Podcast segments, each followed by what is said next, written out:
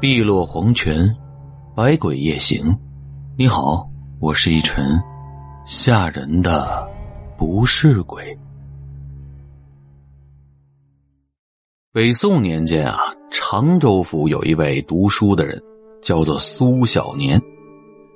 他十二岁的时候，和父亲住在一座二层高的小楼里，苦读诗文，打算求取功名。读书累的时候啊，他便打开二楼的窗户，向远处眺望，就当做休息了。这对面是一处露台，高约丈许，有一老汉呢在台中种花，以此为生。他从窗口看着花匠种花，五颜六色的花朵，春兰秋菊，夏锦冬梅，有的时候看得入迷了，呆呆的能看上一早晨。这花匠却从来没有发现过一双孩子的眼睛时常眺望他的高台。这天早晨呢，天刚破晓，隐隐的有一层薄雾，朦朦胧胧的。这苏小年倚在窗前，看着对面的高台，四周是很寂静。这花匠王老汉啊，正在忙碌，为一大片菊花浇水。稍作休息的时候，一手叉腰，一手拿着手绢啊擦汗。这个时候啊，巷口就走来了一个挑粪的中年人，肩上扛着两只大桶，缓缓的拾级而上，走到了花匠面前呢，就摆了一个想给菊花浇粪施肥的动作。这王老汉连连的摆手，拦住了挑粪的人。这挑粪的人似乎执意要来帮忙，两个人就此发生了争执。进而呢，扭打了起来。那高台湿滑，王老汉一个大力推搡，挑粪的人脚下踉跄，从高台上直接摔落在地。两只大桶压在挑粪者的胸口，他扭动了几下四肢，便再也动弹不得。这王老汉大惊失色呀，赶紧下台查看。可此时，这挑粪的人已经一命呜呼了。王老汉抬头四处张望。见左近无人啊，就拉着挑粪者的双腿，从后门把他给拖了进去，扔在了干枯的河床上，又将那人的一对粪桶扔到了尸体旁边，然后逃进屋子，闭门不出。苏小年呢，目睹了事情的整个经过，但他年幼无知，人命关天，这些都是大人的事儿。小孩千万不可能随便的乱讲。于是呢，他便没有告诉父亲。这天呢，渐渐大亮，日头升了起来。苏小年就听到窗外有人在大声的呼叫，自然是河床上的尸体被人发现了。就有人呢，慌忙的去县里报官。中午时分的时候，鸣锣开道，武进知县来断案了。仵作说。验过尸体，没有外力伤害，应该是在河床上不小心滑倒，这后脑勺撞到了石头死的。官差们又走访了四周的邻居，众人都说没发现异常情况。官府呢，于是就认定为意外死亡，贴出了寻找尸体亲属的布告，便回了县衙。一晃九年过去了，苏小年二十一岁，考中了秀才，父亲过世。他的家里呢陷入了贫困，于是他在儿时读书的小楼里开了一间私塾，教书授徒，补贴家用。年近岁末考试啊，苏小年一大早起来就温习经籍，突然从打开的窗口看见远处的巷子口啊，摇摇摆摆的走来一个人，肩上挑着一对大桶，再仔细一看。正是那个多年前死去的挑粪的人，苏小年吓得一身的冷汗，以为这个挑粪的人来找卖花的王老头复仇了。然而，挑粪者径直的走过了王家的家门，继续往前，走进了一户李姓人家的大门。这李家呀，是当地的首富。这苏小年心下惊疑，赶紧下楼追看。在李家的门口，一头撞上了匆忙出门的李府管家。管家嘴里嚷道：“夫人马上就要分娩了，我得赶紧去找个稳婆。”苏小年拦住他问：“有没有看见一个挑着大桶的人进了贵府？”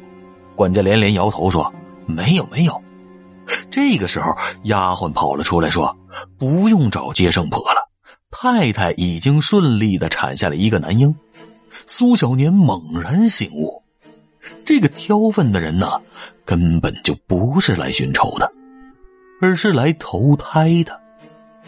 又想着，这人何处修来的功业，居然可以投胎到这等大户人家？此后啊，苏小年开始暗中观察李家儿子的行为，从他家二楼的窗子，同样可以看到李家院子里的一举一动。李家这小公子啊，一天天的长大，不喜欢读书，却酷爱养鸟。这个时候，隔壁的王老汉啊，已经年逾八十了，身体依旧健康，每天仍是忙着种花。高台上种了一大片鹅黄的菊花。这一天，苏小年早起，凭窗远眺。对面的王老汉在高台上给菊花浇水，这李家的小子在阁楼上逗弄鸽子。突然，这十几只鸽子呼啦一起飞到王老汉的露台栏杆上，李公子则一脸的惶恐，担心鸽子走失，赶紧呼唤鸽子回来。鸽子们呢，却不理会他。这李公子恼羞成怒，拾起了石子儿。掷向了鸽群，苏小年清晰的看到，一块石头在空中竟然划出了一道平直的线，隐隐有呜咽的破空之声，精准的命中了王老汉的眉心。这王老汉一声不吭，直接坠下了高台。鸽子们此时一哄而散，李家公子顿时面如土色，一句话都不说。默默的关上了窗子，退出了阁楼。不一会儿啊，这王老汉的儿孙们发现了尸体，知道是年迈失足，哭喊着收敛了老汉的遗体，只剩下苏小年目瞪口呆，在风中凌乱。很多年以后啊，这苏小年将这个故事讲述给了一位智者。智者伸出了三只手指说：“第一点，挑粪的人对王老汉的报复，既精巧又公平，冥冥中有天意。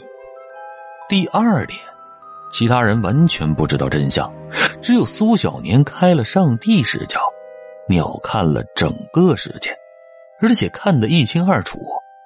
每个人身边啊，或许正潜伏着一个苏小年。”第三点，世间万物福凶祸吉，善恶业报各有缘由，自成因果，毫无纰漏，而且绝不错落，人心应长存敬畏呀。今天讲的这个题材呢，一晨好像从开始讲鬼故事就一直没有讲过。其实这篇故事呢，是出自清朝袁枚的《子不语》。讲的是什么呢？大家听过以后就都能明白了。一晨在这里也不多说。故事本身呢，其实还是挺不错、挺精彩的。只不过呢，它可能不太吓人。不过我想啊，可能经常听我的朋友们也习惯了，因为有的时候一晨讲的故事确实也不怎么吓人哈。今天来看一下我们的听友留言吧。嗯，听友不去一直想我留言说道：一晨，我是一个大男人，喜欢上你了，太好听了，每天晚上不听睡不着觉，哈哈，变成习惯了。加油加油，辛苦了，赶着更新，也注意身体哦。非常感谢不去对一晨节目的支持啊！其实，呃，其实无论男女老少能被大家喜欢，我真的是非常开心，也非常知足。呃，只怕是自己做的不够好吧，辜负了大家。所以啊，我会尽量努力去做好的。说到这儿啊，我突然想起来，老李最近和一晨一样啊，也有些写不下去的那个感觉，所以这段时间他也打算去休息休息。然后找找灵感什么的，换换风格。这段时间呢，也非常非常的辛苦老李，在这儿呢，一晨也对老李说一声谢谢啊，因为毕竟当时每天一晨都在讲，而老李每天也都在写，非常非常的感谢老李啊，这段时间为我提供了这么多好的故事，让我有机会把他们呈现在大家的面前。老李辛苦了啊，别的就不多说了，今天的故事也讲完了。时间也不早了，感谢您的关注、订阅、留言、转发、点赞和分享，我们下期节目不见不散。我是逸晨，晚安。